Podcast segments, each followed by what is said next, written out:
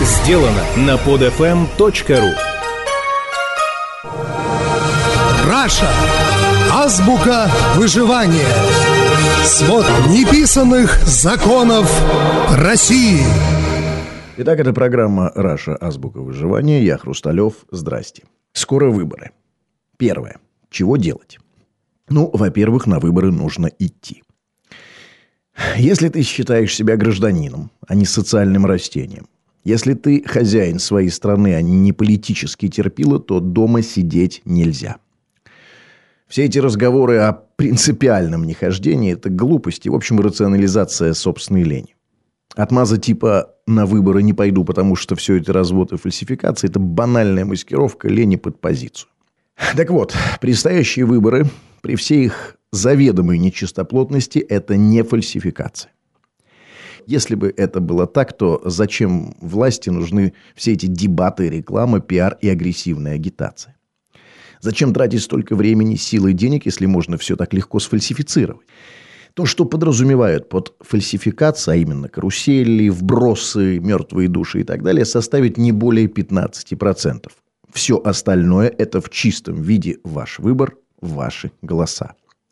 За них-то и идет ожесточенная борьба, и именно они решат судьбу страны на ближайшие несколько лет. И только после того, как в одном из окошек выборного бюллетеня появится наша галочка, только после этого мы получаем моральное право на недовольство, на нашу извечно маленькую национальную радость. В противном случае все наши возмущения плохой властью, подлым государством и жизнью собачьей – это жалкое нытье иждивенцев. Второе. За кого голосовать не надо? Ответ. Если вам не нравится то, что происходит в стране, если вы недовольны властью и партией, которые ее представляют, нужно голосовать против Единой России.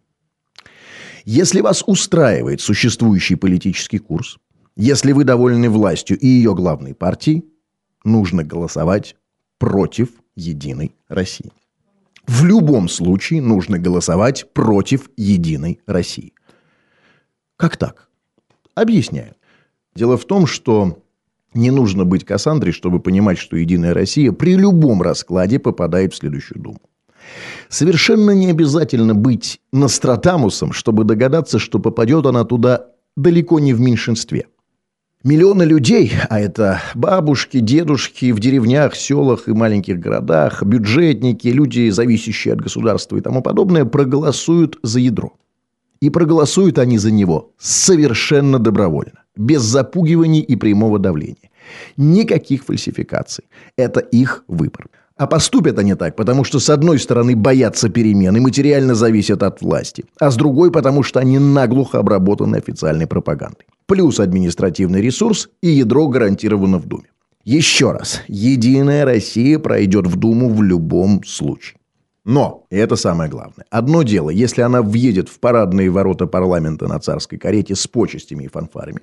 А так и будет, если она получит парламентское большинство и, как следствие, абсолютную политическую монополию.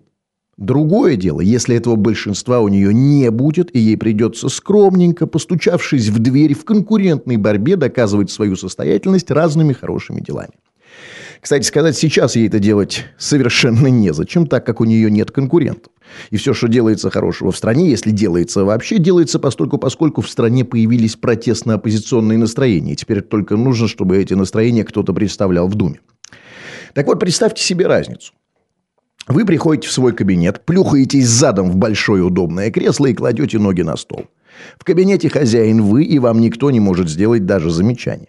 Или другой вариант. Вы входите в общий зал и присаживаетесь на стульчик, с которого вас в любой момент могут согнать. Совершенно очевидно, что во втором случае вы будете вести себя более осмотрительно, а работать более эффективно. Следовательно, чтобы партия «Единая Россия» лучше работала, меньше воровала и держала ухо востро, ей нельзя давать полностью приватизировать власть и страну.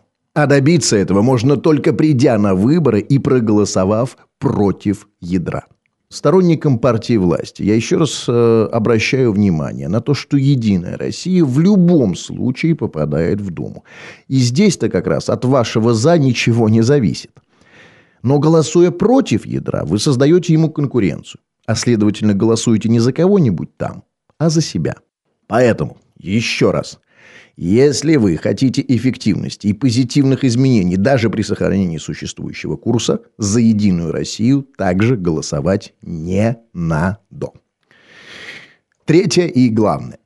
А за кого же голосовать? Так вот, если ваш принцип «кто угодно, лишь бы не Единая Россия», тогда, конечно, эффективнее всего проголосовать за так называемые заведомо проходящие партии. Таким образом, если вы голосуете за них, ваш голос не пропадает и фиксируется как голос против Единой России. Но в этом случае нужно отдавать себе отчет во всех имеющихся здесь «но». А дело в том, что к заведомо проходящим партиям относится первое – КПРФ. Партия квазикоммунистов, которая в своей популистской агитации не гнушается ничем, в том числе и совсем либеральными лозунгами типа «свобода слова». Вообще у нас нынче коммунисты геевки, они и за Сталина, и за демократию одновременно. Единственное, на что они пока не решаются, так это на ультраправые националистские лозунги в духе союза Михаила Архангела. Но я уверен, что если конъюнктура совсем припрет, то очень скоро КПРФ начнет скандировать что-нибудь вроде православия, самодержавия, народность. Но при этом, несмотря на всю невсамделишность этих самых зюгана-коммунистов, проголосовав за них, вы даете власти сигнал. Мы хотим сильной руки, мы хотим Сталина. И вы не успеете оглянуться, как получите этой самой сильной рукой по своей же заднице. При этом особенность коммунистов образца КПРФ состоит в том, что больше всего на свете они боятся, как вы думаете, чего? Правильно, коммунизма. Ну и, конечно, того, что могут прийти к власти. Вторая заведомо проходящая партия, ну понятно, ЛДПР. Карманно-оппозиционная партия, которая также пытается играть на возрастающих протестных настроениях. Но, во-первых, ЛДПР по сути не является партией. Это скорее такой сольный шоу-проект под названием «Вольфович жжет». А во-вторых, своей управляемой оппозиционностью ЛДПР льет воду на мельницу власти. Вы, недовольные Путиным, Единой России, отдадите свои голоса ЛДПР, и они тут же окажутся в надежных руках Владимира Владимировича Путина и Единой России. Собственно, ЛДПР для того и приручили, то есть оставили в Думе, чтобы, лая на всех и вся, они создавали ощущение оппозиции, являясь тем самым носиком чайника, через который выходит пар общественного недовольства. Таким образом, голосуя за ЛДПР, ваш протест вылетает в трубу той самой печки, которая продолжает греть существующую власть. Третье – это «Справедливая Россия».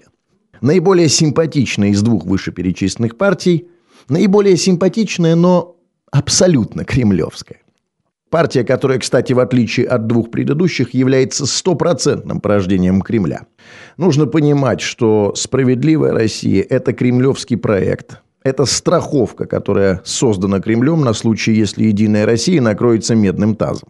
Поэтому, голосуя за справедливую Россию, вы, конечно, выступаете против ядра, но опять же голосуете за власть и существующее положение вещей. Теперь, если вы не хотите голосовать ни за одну из вышеупомянутых партий и желая проголосовать против власти и нечестности выборов, вы собираетесь испортить свой бюллетень. В этом случае вы должны понимать, что при низкой явке избирателей, учитывая, что большинство проголосует за «Единую Россию», вы не меняете расклад в том соотношении, где «Единая Россия» получает большинство голосов. То есть, испортив свой бюллетень, вы ничего не изменив, все равно отдаете свой голос партии и власти. Далее. У вас есть политические убеждения, и вы хотите проголосовать не только против, но и за. Например, вам нравится до конца не увлеченное в договоре с Кремлем социал-демократическое яблоко или ново-старое праволиберальное правое дело, тоже, кстати, уже вполне себе кремлевское. Так вот, в этом случае, при непрохождении этих партий в Думу, а вероятность этого весьма высока, ваши голоса также никак не влияют на общее соотношение голосов. А соотношение это, напомню, будет в пользу Единой России. То есть и в этом случае вы тоже пассивно голосуете за ядро. Но это только в том случае, если эти партии пролетают. Если же в Думу они все-таки проходят, то, соответственно, отнимают голоса у Единой России. Вот такая вот рулетка. Ну, в любом случае, голосовать по убеждению, а не только из протеста, это всегда хорошо. Теперь, если же вы все-таки не собираетесь идти на выборы, то вы должны понимать, что и в этом случае вы тоже голосуете. Да, да, да, да, да. Точнее, это делают за вас. Догадайтесь, кто и за какую партию. Вот, собственно, и все. Вот такой небольшой у нас с вами выбор, дорогие друзья. Небольшой, но он все-таки есть. Лично я, зажмурив глаза и заткнув нос, собираюсь поставить на зеро. Опять проголосовать за яблоко. Ну, шансов на их прохождение, конечно, мало, но они все же есть. Точнее, это зависит и от меня тоже. Но голосовать за яблоко – это лично мой выбор. Ваш выбор за вами. Думайте, анализируйте, голосуйте. И помните, что будущее страны на избирательных участках. Это программа «Раша. Азбука выживания». Я Хрусталев. Пока. Скачать другие выпуски этой программы и оставить комментарии вы можете на podfm.ru